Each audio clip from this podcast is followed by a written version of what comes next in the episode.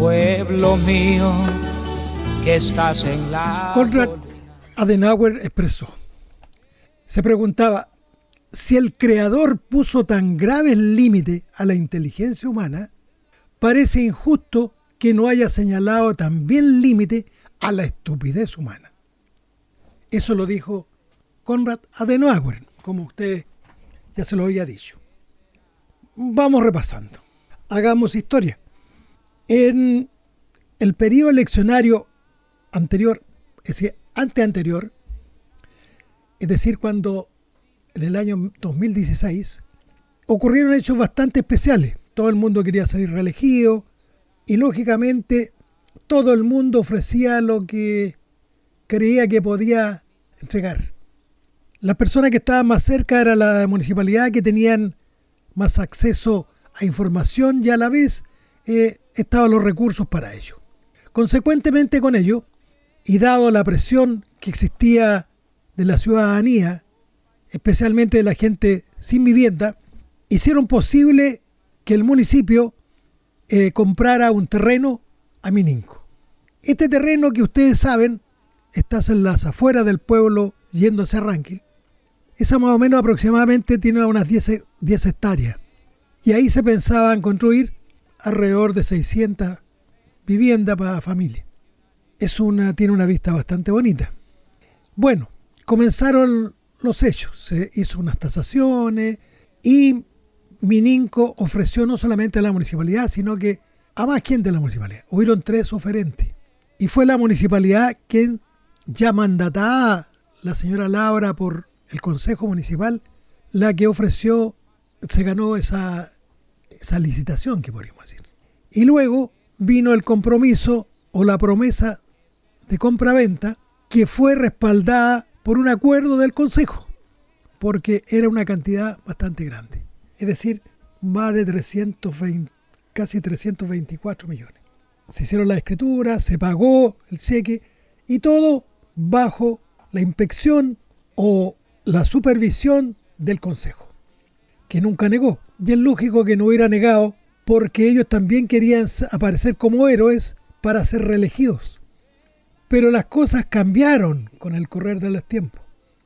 Y cambiaron porque debido a que los que estábamos en, la, en el lado opuesto, y como se trata de un asunto político que casi es como una guerra, poco menos, y nos olvidamos que todos pertenecemos a Coelemo, comenzamos a buscar cosas, las debilidades de la otra parte. Y dentro de las debilidades de la otra parte, que no tenía ninguna en realidad, pero tenía amigos, o decíanse amigos, o partidarios que a la vez tenían sus propios negocios. Y como poderosos caballeros don dinero, hicieron su negocio sin que supiera la gente de la municipalidad. Nadie sabía. Y hicieron un contrato también de promesa de compra-venta, pero un arriendo primero con promesa venta, para instalar allí una planta de energía, bioenergía. En ella estaba el diputado Franz Sauerman y don Pablo Bumman, que todos conocemos. Un contrato normal, un contrato de negocios de acuerdo a la ley, pero que como los chilenos somos tan quisquillosos, empezamos a buscar cosas. No encontramos nada, pero como la gente juzga sin tener los antecedentes, se lanzó como dándole una especie de eh, sospecha que se había cometido algo extraño. Y la gente mal pensada, lógicamente, así lo pensó, que estaba metida en la municipalidad. ¿Y por qué pensó? Porque en la municipalidad trabajaba una hija de don Pablo Guzmán. Entonces relacionaron y relacionaron, pero más relacionaron y pensaron que había algo extraño, algo turbio. Nada de eso. Y así lo hemos visto. Entonces, doña Laura, gracias a sus amigos, perdió la elección. Por muy poco. La gente desconfió porque el otro candidato decía que daba confianza. Eso es lo que decía. Pero la confianza, en este instante, si le preguntan a quienes votaron por él, no creo que le quede mucha. Específicamente cuando se atribuye gestiones que pertenecen a otro. Cuando dice que el gobierno, que la gestión municipal es tan extraordinaria, a pesar de que no se ha ganado ningún incentivo a la gestión, porque eso es lo extraño, que lo tiene todo. Y nos dicen a través de las radios, de todos los organismos de comunicación, que Coelemo es la octava maravilla del mundo. y que íbamos a ganar premios por un tremendo ajedrez, íbamos a entrar en, los, en el libro de los cines, y etcétera, etcétera. Y los incautos creímos. Pero fue pasando el tiempo y no se hacía nada.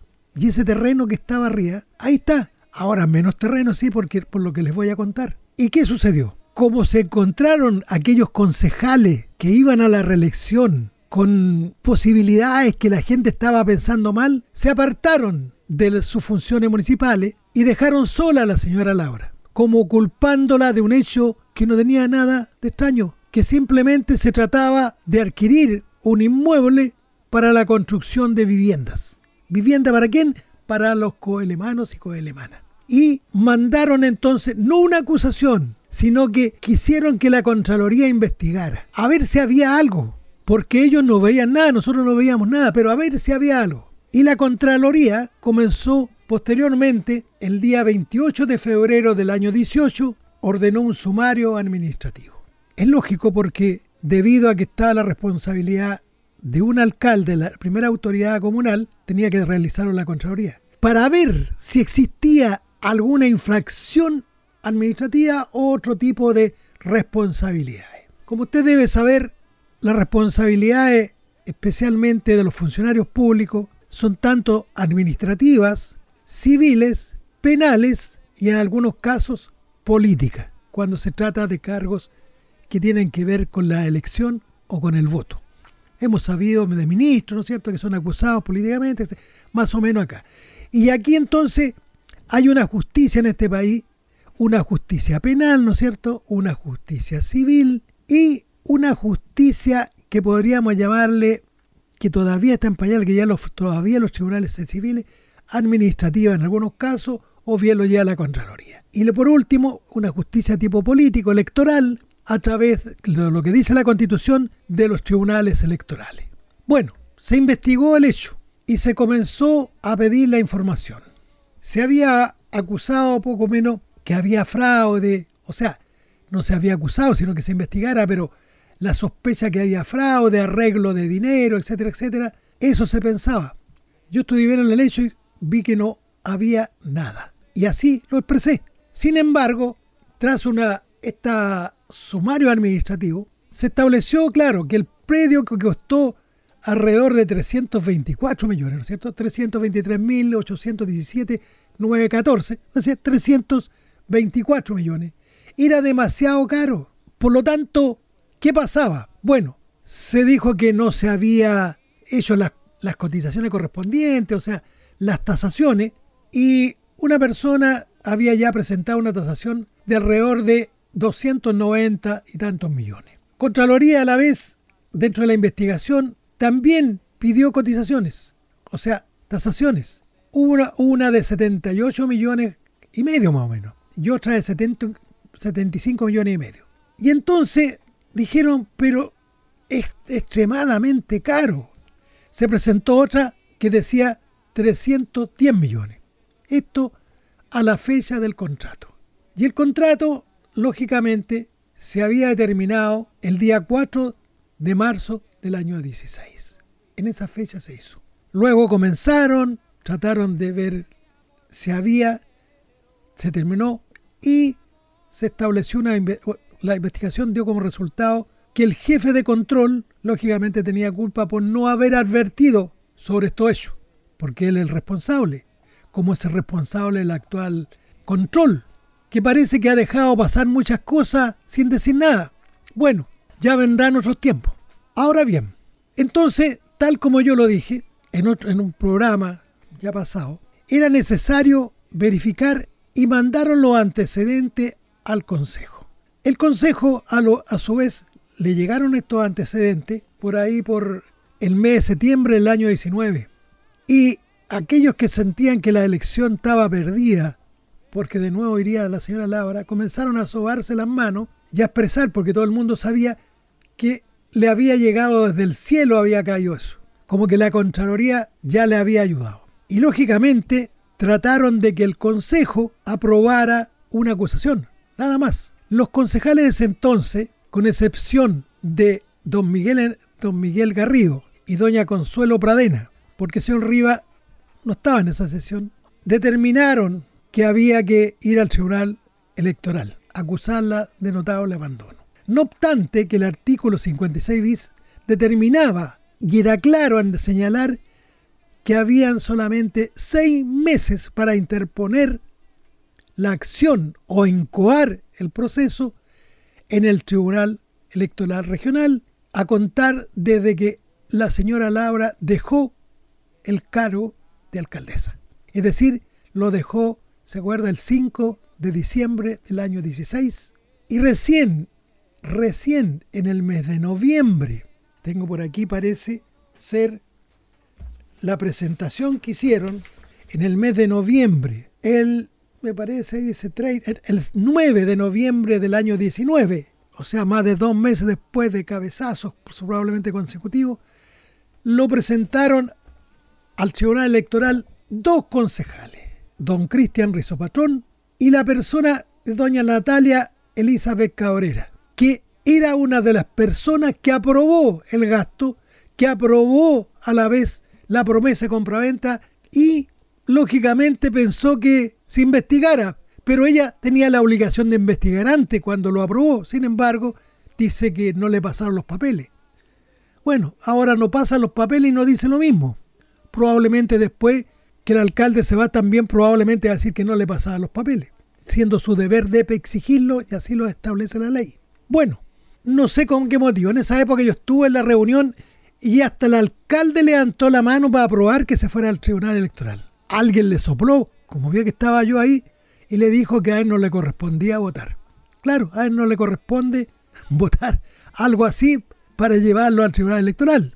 Y si está la grabación podríamos verla y escucharla y veré, veo que yo, te digo la verdad, yo hice las anotaciones correspondientes. Yo me reí porque además de esa, no voy a decir ignorancia, suena muy fuerte, de ese error pensó que, lavándose las manos como Pilato, pensó que ya no tenía contrincante para las próximas elecciones municipales en Coelemo, que no había otro candidato, porque él todavía se creía de, oposición, a pesar que en esa época oposición, a pesar de que en la actualidad el partido que lo lleva, la democracia cristiana, no quiere nada con él y se aleja de él. Si no, consúltele al diputado Sabac, que así lo ha expresado.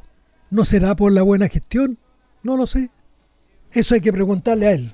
No estoy en su cabeza. Bueno, de todo esto, todo el mundo se fijó en que, lo, en que se estaba acusando a los tribunales. Pero es al tribunal electoral.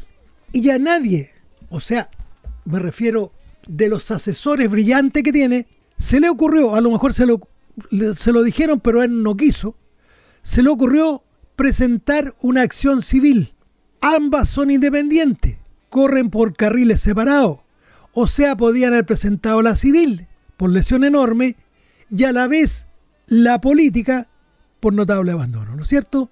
Sin embargo, se cerraron y siguieron adelante, a pesar de que dos concejales, a pesar de que me conta a mí que don Miguel Garrío se lo advirtió y le dijo que por qué no se usaba la otra. De esa manera recuperaríamos la plata o bien que haríamos resguardado todo, ya que era tan caro, si es que fuera tan caro, si no tuviera el justo precio, ya que el justo precio lo tenía que fijar el juez, no la Contraloría, el juez de la causa. Bueno, esto no sucedió. Ahora no se puede. ¿Por qué no se puede? Porque el artículo 1896 del Código Civil establece un plazo de cuatro años para presentar la acción de la de recesión por lesión enorme. O sea, dejar nulo el contrato por lesión enorme o bien dejarlo válido pero con ciertas obligaciones que tienen las partes. Bueno, no se hizo y se perdió. O sea, hay un notable abandono de parte de la actual administración de no haber hecho el juicio civil. Eso no cabe duda. No podría presentarse ahora porque también le dirían extemporáneo. A lo mejor recurren a algún, a contratar un abogado maravilloso, porque lo hay, y le dice también, y le pagan eh, una cantidad de 2 millones mensuales, como le están pagando al, abogado que está en el tribunal electoral, para que le presente una demanda civil, porque es lesión enorme. También le va, se va a perder y también ya no hay nada. ¿Y por qué no hay nada? Porque los plazos determinados de acuerdo a la ley son fatales y después de ese plazo no corre. Para todo, hasta para los delitos tienen un plazo. Y es lógico porque se quiere, la, la sociedad es por la seguridad jurídica. No podemos estar permanentemente con la espada dando vueltas sobre nuestra cabeza, sino que necesitamos simplemente saber qué sucede.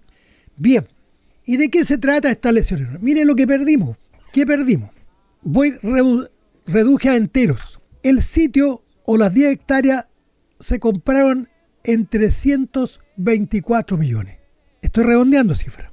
De acuerdo a las cotizaciones había una por 290 millones, una por 310 millones, una por 78 millones y medio y una por 75 millones y medio. Es decir, habían cuatro cotizaciones, es decir, había una tasación diferente. Por lo tanto, si íbamos al, al, juzgado civil, el juez iba a fijar una y a lo mejor no se fijaba ninguna de estas y pedía otra nueva tasación o que alguien lo hiciera. Y lo que fijara el juez es lo que se llama el justo precio.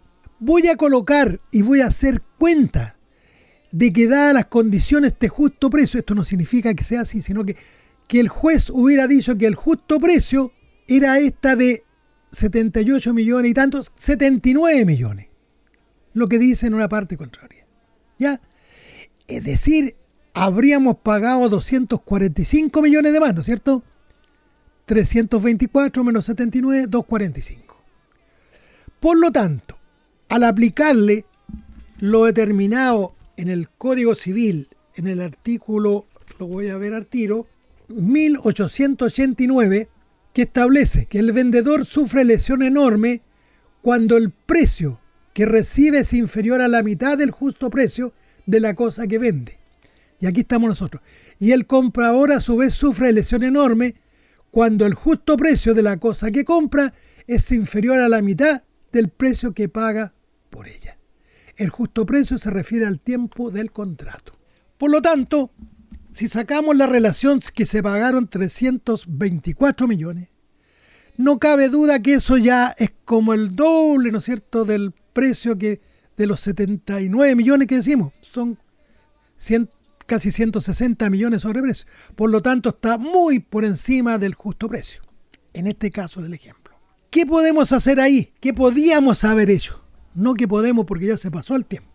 Habríamos iniciado una acción, ¿no es cierto?, de tipo civil para que fuera el tribunal, o los tribunales ordinarios, como se llaman, no los tribunales electorales, el ordinario, aplicara lo siguiente, el artículo 1890 del Código Civil.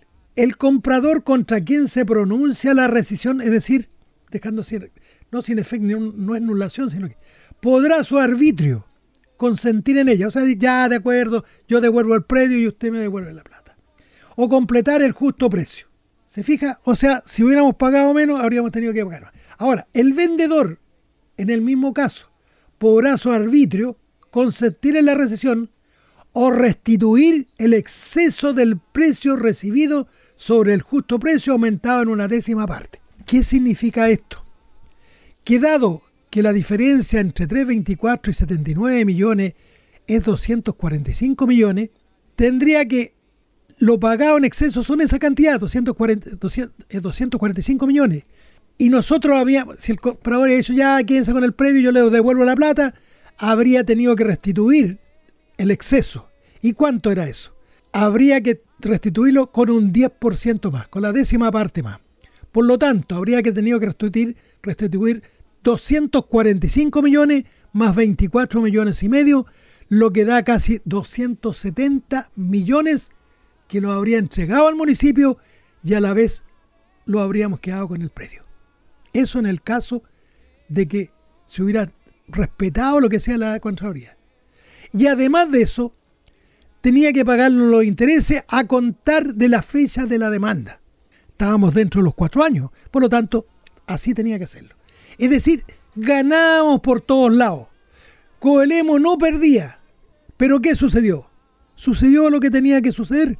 Solamente esperaban de que el Tribunal Electoral dijera que se inhabilitaba a la persona para ir a la elección, pero eso no daba derecho alguno para después rescatar el precio, ni para poder decir que no hemos perdido nada. ¿Se fija usted? Ahora, si hubiera estado la señora Laura, probablemente ha dicho es mucho el precio y por lo tanto habría hecho el juicio de rescisión y habría optado en esta parte. Entonces uno quiere decir dos cosas. ¿El asesoramiento es malo o quien tiene que tomar la decisión no hace caso de los asesoramientos? ¿Cree saber más de que los asesores? Si así fuera, estas cosas no lo dan la razón. Entonces se fue al Tribunal Electoral, como dije. ¿Y el Tribunal Electoral de qué se trataba todo esto? No, si la señora Laura sigue siendo funcionaria de jefe de control en otro lado, por lo tanto no ha perdido su condición. Entonces el tribunal, si usted lee bien la sentencia que salió el 15 de julio, o sea, esta semana, o sea, en estos días, el día miércoles, antes de las Cármenes, aparece que, sin lugar a duda, mira, que el plazo para perseguir las responsabilidades es el que establece la ley, que son seis meses a contar de la dejación del cargo. Cargo. El cargo de alcalde, ella lo dejó el 5 de diciembre del 16. Lo dejó. O sea, cesó la elección, cargo de la elección. Y ella asumió otro cargo que lo tenía probablemente por concurso o lo que sea. Ella no siguió siendo alcaldesa, porque si hubiera seguido siendo alcaldesa, esto no habría sido extemporáneo porque hay otro artículo, el 58 de la ley orgánica, que establece que siguen con responsabilidades. Entonces, como estamos en un estado de derecho, lógicamente el tribunal le dice, no le da lugar. Porque si usted ve la presentación, no pedían en primer lugar que se removiera a la señora Laura porque ya se había ido, ¿no es cierto? sino que decía que se le removiera del cargo de funcionario municipal que actualmente ejerce. ¿Qué relación tenía el ser alcaldesa o ex alcaldesa con el cargo actual? En Penco. En subsidio, o sea, si no el tribunal no hacía eso, que se le aplicara la destitución de acuerdo a la calidad de funcionaria municipal, de acuerdo al reglamento municipal. Nada que ver porque el tribunal electoral no tiene jurisdicción para tratar de, resolver esa cuestión. Y en subsidio de alguna de las medidas, esas dos medidas, ¿qué más pedían? Que se le condenara a una inhabilidad para ejercer cualquier cargo público al término de cinco años con expresa condenación de costa. O sea, era lo último lo que querían, ¿no es cierto? Para que no fuera elecciones. Pero ese hecho, que fue lo que el Tribunal Electoral dijo, no correspondía porque tenía que ejercerse dentro de los seis meses. Ahora, se ha salido y se ha dicho algunas personas de mala fe, porque no puedo decir lo contrario, que les daría vergüenza haber sido extemporáneo, o sea, que dijera que no es inocente. Por Quiero decirle que el, la constitución política del Estado de Chile, actual, mientras no la cambien, o sea, determina la presunción de inocencia en las garantías constitucionales dentro del artículo 19, más comúnmente en el 3. Y muchas más. O sea, para que a usted le digan que es culpable, tienen que demostrarle que es culpable. Y no al revés, que usted debe demostrar que no es culpable. ¿Me entiende? Si a usted le dice que se robó una gallina, tienen que demostrarle que se robó la gallina. Y no usted tiene que demostrar que usted no se robó la gallina porque lo que se prueba son los hechos positivos, no los negativos. Eso es lo que dice la ley, eso es el Estado de Derecho. Y la presunción que establecía antiguamente, que se podía, tenía presunción de que podía ser, no corre, porque ninguna ley puede establecer una presunción de derecho que la persona es culpable, para ningún delito. Ahora, ¿hay delito en esta acción? Ni uno, ni uno. Y si lo hubiera, bueno, ¿por qué no recurrieron no al Tribunal Civil, sino que al Tribunal Penal de Garantía? Porque seguramente también perderían, porque no hay delito. Así de simple. Entonces la persona, cuidado con andar diciendo que aquí hay malos tratos, que se robaron algo. No, es cierto. Como tampoco hubo robo ni nada en el proceso que se llevó tiempo atrás, ¿se acuerda? contra don Juan Riquelme, en el sentido que también se fue al tribunal y este decretó en ese caso que sí había cometido un notable abandono y un atentado contra la probidad administrativa. Pero yo me recuerdo que se pasaron los antecedentes al juzgado, en lo penal, el criminal en esa época, y el juzgado determinó y sobreseyó la causa diciendo que no había nada. O sea, también es una mala fe andar diciendo de que el señor Riquelme es un, ha cometido ilícito, porque eso no es cierto. Eso hay que dejarlo claro. Algunos creen ver más bajo el agua que la gente que sabe. De alguna forma se transforman en jueces. Tengan cuidado. Así como juzga será juzgado. No juzguemos. Lo que yo sé, por lo menos en el caso de la señora Laura, si algo hay que meter las manos al fuego porque decir que es honrada, yo las metería porque su formación así lo establece. Hay que solamente mirar a la familia y uno ve dónde están los valores. La persona de valores, bueno, eso los permite conocer. Si uno y yo hubiese verificado los valores que me parecían tan extraños y no hubiese en mí un deseo de ganar, por ganar, como lo hice, no habría participado en la propaganda electoral que hicimos a este alcalde de turno. Y no estaría tan arrepentido como lo que estoy, porque Coelemo ha pagado las consecuencias de mi voto. Claro que yo fui un voto, y las personas que creyeron en mí y me apoyaron creyendo que ello iba a ser mejor, son varios votos. Entonces yo les pedí disculpas a ustedes, y pido disculpas también, pues esto no vuelve a pasar. Ahora, no es culpa mía porque cuando se les ponen los hechos, usted debe juzgar, no soy yo, usted. Aquí hubieron cosas extrañas, pero no la señora Laura, sino que entre un diputado y un agricultor, extraña, pero no ilegales, no ilícitas.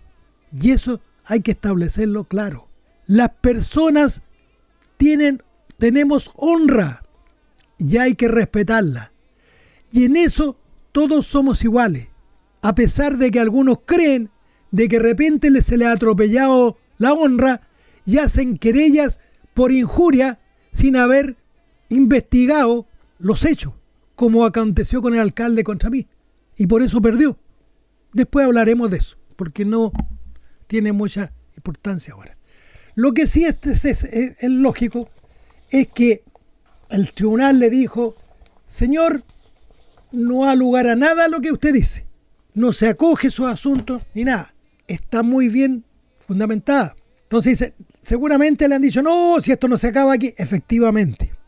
A pesar de ser un tribunal colegiado, colegiado porque son varios miembros, tres, va a un tribunal superior, Atken, o sea, superior. Y como consecuencia, él va a revisar la sentencia, a través seguramente de una apelación. Pero esa apelación tiene que ser bien fundada y los fundamentos caen porque sí. Ya este Tribunal Superior ya se ha manifestado en varios casos en que la, el cese se cuenta en el momento que dejan el cargo, cargo, ya sea de alcalde o de concejal, si fuera un concejal el acusado. Seis meses, y no los tiempos que quieran. No se interrumpe, sino en caso de situaciones muy especiales, que no se daban en este caso. Pero ¿qué puedo esperar yo si ni siquiera se leyeron el código, o sea, la ley de orgánica constitucional de municipalidades, y si la leyeron, como decimos, probablemente yo volvería a la escuela a volver a leer, o le enseñaría a mi hija que me enseñara a entender lo que dice ahí, porque no se comprende, o lo leyeron muy a la ligera. Pero cuando uno ocupa un puesto público, es necesario y es obligación saber lo que está haciendo ahí y lo que debe hacer y no improvisar o sentarse a recibir la plata por un trabajo que no se desarrolla. Hay un principio legal que dice enriquecimiento ilícito. Así como el Estado no se puede enriquecer con el trabajo de otra persona cuando lo desarrolla a pesar de haber sido ilegalmente nombrado, tampoco la persona puede eh, enriquecerse a costa del Estado cuando no va a trabajar, cuando no justifica su, su presencia de las 44 horas que tiene que permanecer, porque si no, habría un enriquecimiento ilícito. Y eso tiene efectos administrativos, civiles, y hay que ver la situación, dado si existe la intención para ver políticos también, y si hay, si pasa lo penal. Eso lo ven específicamente lo penal los jueces. Ellos deciden. Y mientras no hay una sentencia ejecutoriada que una persona es culpable, a nadie se le puede decir que es culpable de un ilícito porque no sabemos si lo cometió o no. La investigación dirá, ya hay otras etapas para poder hacerlo. Bien, yo con esto quiero que cree ya que he aclarado las cosas, pero no, no olviden, no echen todo ante un saco. Aquí no se trata que se va a la justicia. Vean la constitución. Hay una justicia, ¿no es cierto?, ordinaria, en que están los tribunales de justicia que los manda la Corte Suprema. Y hay unos tribunales políticos que tienen que ver con el sistema electoral. Los tribunales administrativos no se han creado y son en este instante, de alguna manera, se los lleva a lo civil y también lo lleva a la Contraloría en su parte, con los juicios de cuenta. Una cosa es diferente de la otra. Un sumario no determina la culpabilidad, da algunas situaciones y eso, de acuerdo al debido proceso, puede determinar sanciones no de cárcel, no punitiva, sino sanciones pecuniarias o de expulsión de un empleado público que haya cometido los errores. Por lo tanto, si bien es cierto, como dijo Adenauer, que si Dios, ¿no es cierto?, nos puso límite a la inteligencia humana porque no somos una maravilla a pesar que otro lo cree, es injusto que no haya puesto límite también a la estupidez humana, ¿no es cierto? ¿Estás de acuerdo con Conrad Adenauer? Bueno, eso es la primera parte de este programa y veremos lo que sucede en la segunda. Ya mis amigos se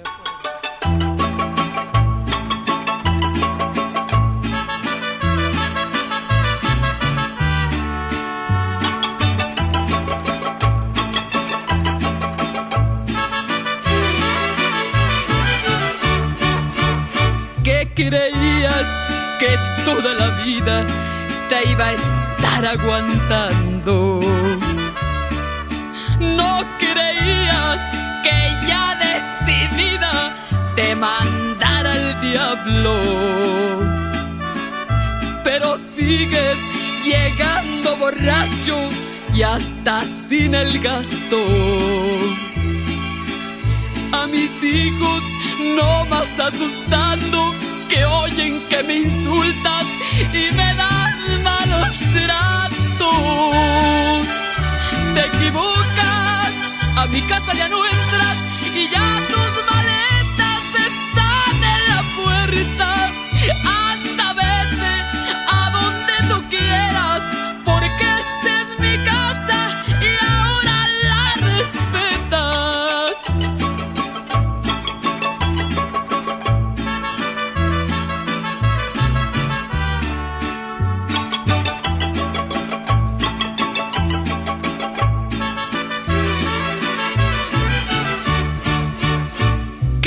Que Diosito perdone mi ofensa si es que llega pecado.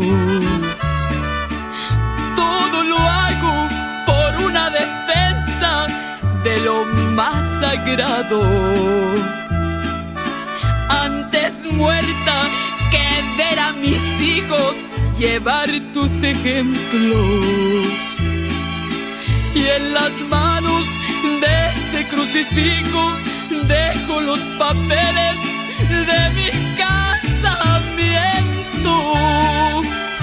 Te equivocas, a mi casa ya no entras y ya tus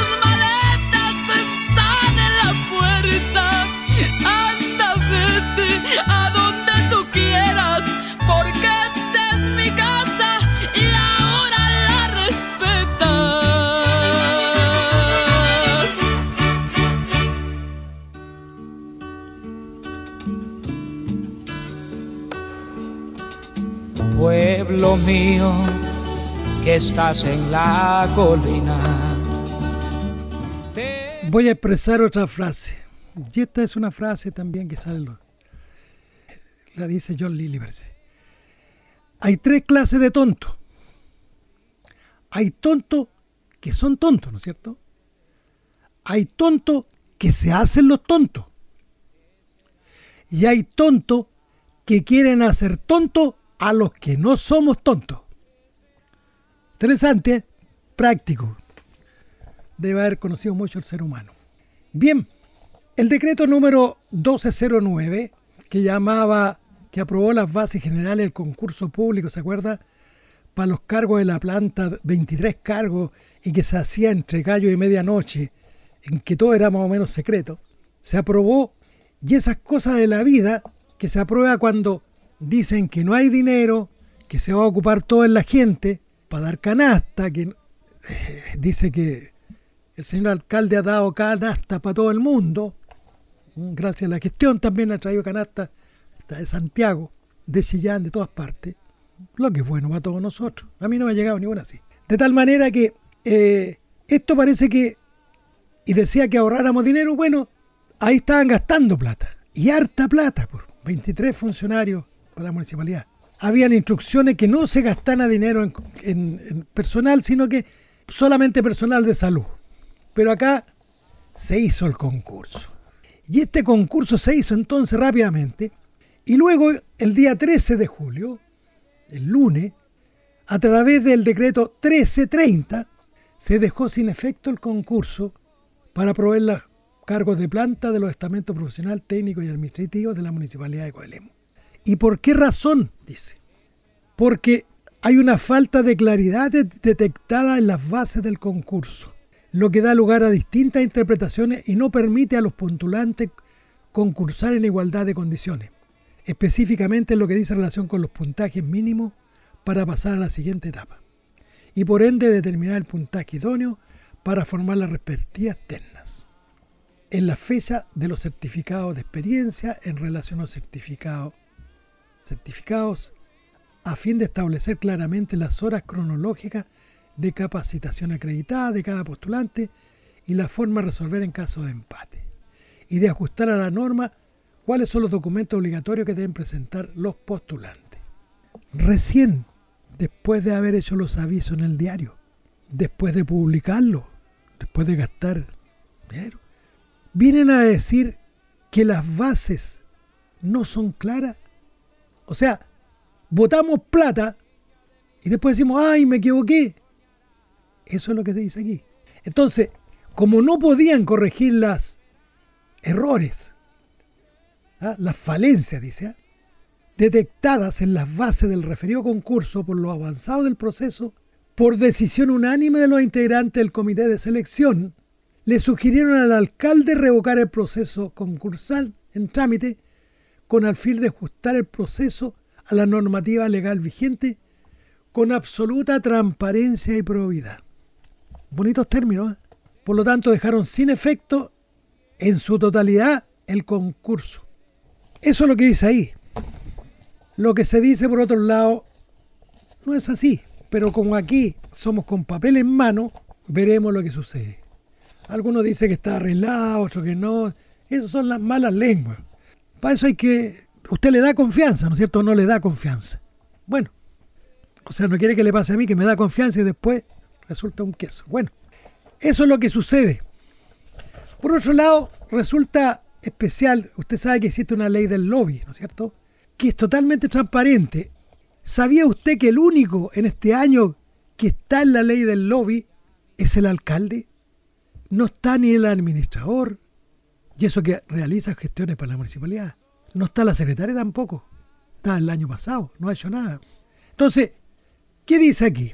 Dice que el, el 18 de febrero del año 20, de este año, hasta el 20 estuvo en Santiago, en entrevistas y reuniones. Hizo reuniones con la gente de ferrocarril del Estado, y la Municipalidad de Providencia y reunió en la Subsecretaría de Desarrollo Regional, por lo cual recibió peaje, estacionamiento, pasaje, dice aquí. 184.314 pesos. Fuera, eso no tiene nada que ver, es para pagar los gastos, ¿se fija? Bueno, eso es lo que gastamos nosotros, nuestros impuestos. El día 13 de marzo, ese mismo día fue a Chillán, a entrevistas reuniones o audiencias a una reunión en el Ministerio de la Vivienda y Urbanismo con un viático de 23.703 pesos. O sea, fue a Chillán y cobró. Eso es lo que dice aquí. Bien, ojalá que le haya ido bien. En todo caso, no se nota mucho, mirían de urbanismo, no se nota mucho que haya muchas casas. Bueno, el 11 de marzo fue a Concepción, entrevista, reunión y audiencia a una reunión con el Ministerio de Desarrollo Social. Cobró peaje, estacionamiento, viático, porque si fue en vehículo, no sale el costo del vehículo aquí el deterioro, pero es lo que está, eso corre, corremos nosotros por cuenta, a pesar que esto también. 32.583 pesos. El 6 de marzo, fíjese al revés, que sería 11, pero estamos como... El 6 de marzo de este año también fue a entrevista a una reunión a Dichato, a una reunión en busca de apoyo a villanateros de Coelemo. Cobró 23.703 pesos. El 2 de marzo fue a Santiago, a una reunión con el ministro de Desarrollo Social y Familia y Ferrocarril Estado, lo mismo que anterior, se fue al último. Cobró ahora más barato porque fue un día nomás, y de vuelta parece ser porque cobró 47.343 pesos. Peaje, tiene que haber ido en vehículo, y un viático, claro, del 40%. O sea que pareciera ser que a reuniones, esta del día 2 de marzo, con el ministro de Desarrollo Social y Familia, no, no es la misma acá, ¿eh? Y la última fue el, el, 18, de, 18 de junio. De ahí no ha salido más, a pesar de que nosotros, esto no, no ningún momento acredita de que eh, esa fecha no me acredita que estuvo afuera, pero el resto de la fecha no sabemos porque la gente reclama que nunca va, que no lo ven. Por ejemplo, específicamente, este día lunes pasado, 13 de julio, no fue ni él ni tampoco el administrador asistieron a la municipalidad. Y no me vengan a decir de que estuvieron por, por internet, porque eso hay que hacerlo antes. Entonces, ¿se fija ustedes sobre la situación que hablamos, hay que leer las cosas y hay que verlas. Bueno, tengo entendido de que algo, algo ya pasó y están haciendo las, las, denuncias, Contraloría, no sé cómo es el lío. Pero eso es. Y no solamente de él, sino hay funcionarios regalones que sabía usted que cobran viático y cobran a la vez hora extraordinaria. ¿Creería usted que sale de, viático y a la vez cobra hora extraordinaria? Nunca lo había visto. Ahora, ¿qué sale un concejal arriba de una camioneta en un momento determinado? También lo vamos a hacer presente a Contraloría. Porque se trata, tal como dice Contraloría, de resguardar los recursos. Y nosotros tenemos la obligación de resguardar los recursos. La Contraloría, el gobierno, todos dice que somos los ciudadanos los que debemos denunciar a fin de que se cumplan el hecho de las probidades. Porque estos funcionarios no están ahí porque quieren, están para servir a la persona humana. No están y no nos hacen favores porque, oh, qué bonito que nos hagan. Y que No, están trabajando para nosotros. El Estado trabaja para nosotros. Si no quieren trabajar, váyanse. Déjele a alguien que quiera trabajar, que tenga sentido de bien común y no sentido de bien particular. O sea, esto significa que ojalá pudiéramos dar esas cajitas que todavía la gobernación todavía quedan en la municipalidad y no se han repartido y no van a traer una segunda cantidad de cajas mientras no se repartan las que trajo la gobernación. Esas cajitas deberían dárselas, habérselas dado a gente que la necesita, gente que realmente está en la pobreza y que conocemos mucho. Igual que los vales para el gas? ¿O van a colocar un depósito de gas o un almacén? La municipalidad, no lo sé, a lo mejor ahí nos salen más baratas las cosas, como la farmacia que ahora pareciera ser por toda la propaganda que está atendiendo y no necesita ir a, Concepción de Asillana a comprar los remedios. Bueno, eso es lo que sale de la propaganda, pero yo no, no sé caso, no hay nada, órdenes de compra más que muebles y otras cosas para, y remedios todavía nada. Bueno, esa situación se da. Y ahora, dado que nosotros hablamos de los concejales, los concejales, primero se les dice, según ellos, cualquier cosa y se les engaña y no se le da la información. No sabía que se le debe plata e imposiciones previsionales a la gente. No sabe que todavía se deben juicios y bastante que en fondo general pasan sobre los más de 300 millones. No serviría para comprar otro predio así como 10 hectáreas. Bueno, tampoco le dicen nada. Y tampoco le dicen nada que aquello que ordenó la Contraloría cobrarle a un médico que alrededor de 14 millones o 18 y le dijo cóbrenselo, ha dormido el sueño de los justos, lo han archivado, lo han desarchivado y todavía no lo notifican. Dígame usted, un médico no es un bandido que anda escondido, es alguien que tiene un domicilio. Hacen exhorto, pero debe estar trabajando en algún lado. Pero nada, no se hace nada, no se quiere recuperar nada. O sea, ¿para qué? Si el fisco da la plata, ¿qué saco yo? ¿Por qué incentivo? Si la plata va al fisco, no va para mí. No creo que se tenga ese pensamiento, que no tiene nada que ver con el bien común. Bueno, me he encontrado con una sorpresa que ningún concejal me había dicho y seguramente no sé si usted sabría. Fíjese que la sesión ordinaria número 8, que se desarrolló el martes 10 de marzo de este año, estábamos cerquita de la declaración ¿no cierto? De, la, enfermedad, hubo un acuerdo. Mire, le voy a leer aquí. El consejo presidido por el alcalde de la comuna, don Alejandro Pebrero, con su voto favorable y por la unanimidad de los concejales asistentes, Cristian Rizopatrón, Natalia Cabrera, María Consuelo Pérez, María Consuelo Pradena, Miguel Garrido y Juan Riquelme, acuerda aprobar el contrato de permuta con Ferrocarriles del Estado y la Municipalidad de Coelemo, en el cual la municipalidad permuta un retazo de terreno dominio municipal de 5.800 metros cuadrados, casi media hectárea, ¿cierto? Ubicado en el sector denominado o conocido como Pataguas o La Orilla, que une la ruta de Coelemo-Ranquil y que según los registros derivados asignados al rol número tanto, que es los 10 hectáreas, ¿cierto? Y Ferrocarriles da en su dominio dos retazos de terreno de aproximadamente 800 metros cuadrados. O sea, cambiamos 5.800 metros cuadrados por 1.600 metros cuadrados, que corresponden como faja de ferrocarriles que colinda. Terreno de dominio municipal, Patagua, ¿no es cierto? Ahí, y el terreno de dominio municipal ubicado en el sector denominado Cerrillo. O sea, y dice, lo último con la finalidad de otorgar accesos y otros de igual o distinta naturaleza que son urbanización exigida para el cumplimiento de la normativa vigente para la urbanización de dos proyectos habitacionales sociales desarrollados en la actualidad por la ilustre Municipalidad de Coelemo y otros de distinta naturaleza y que se están trabajando en conjunto. Y dice que todo lo anterior cumpliendo con todo y cada uno de los procedimientos establecidos en la normativa legal vigente. Y se extiende el presente certificado y está firmado el día 10 de marzo del año 20 por la señora Gisela Hernández como secretaria y ministro de fe del Consejo.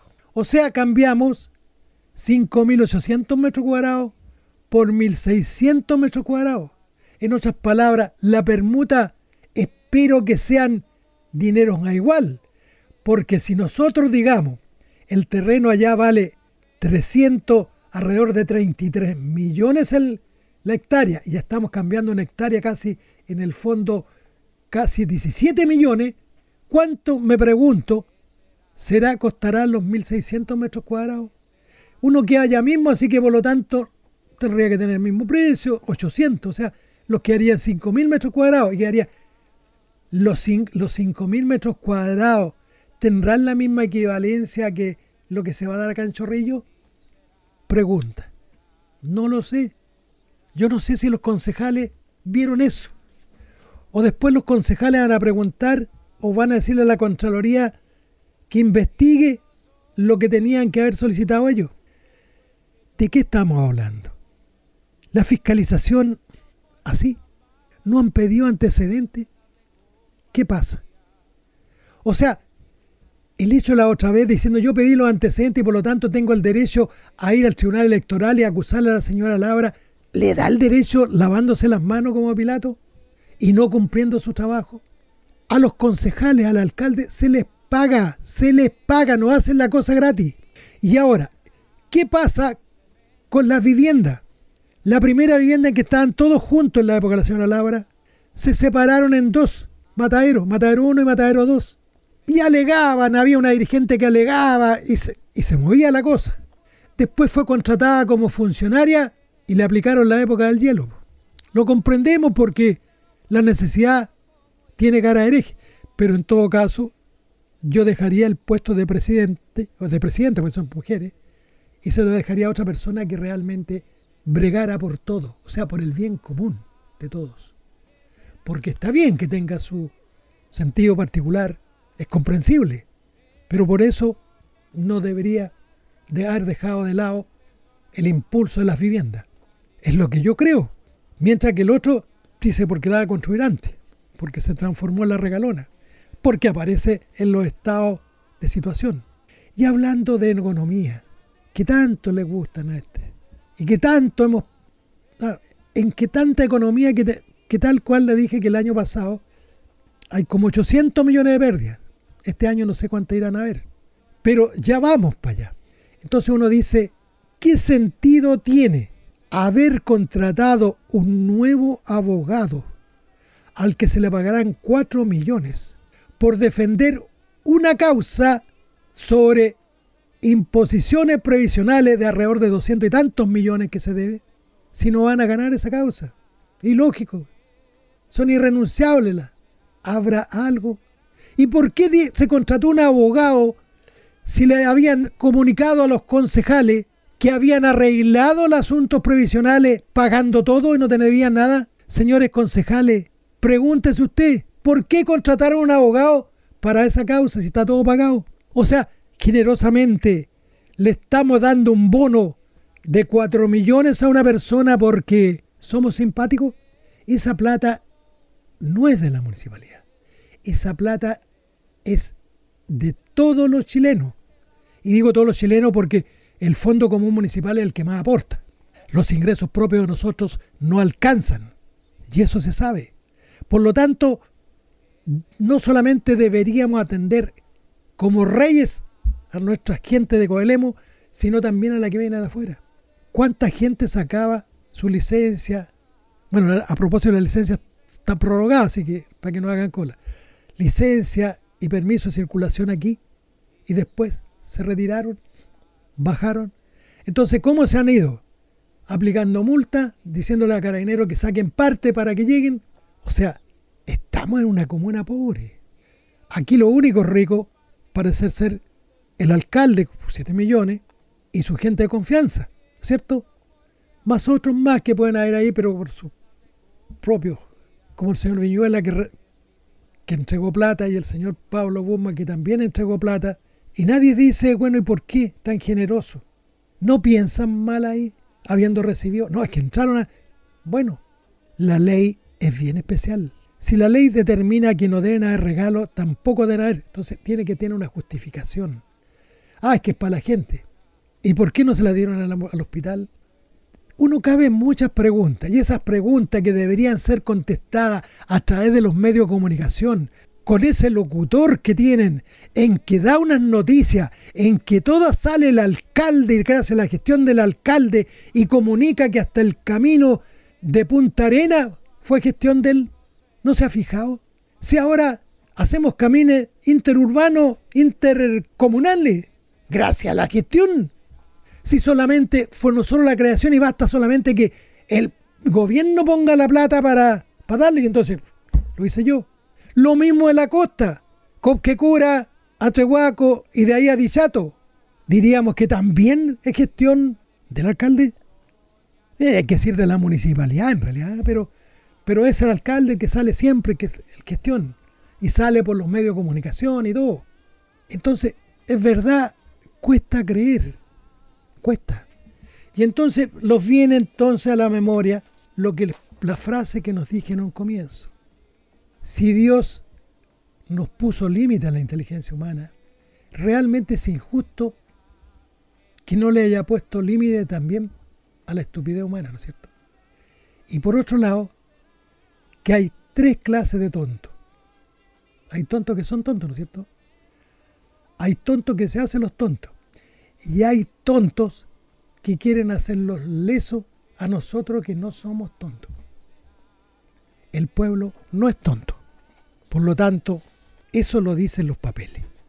Y todo esto lo digo con papel en mano, porque aquí está.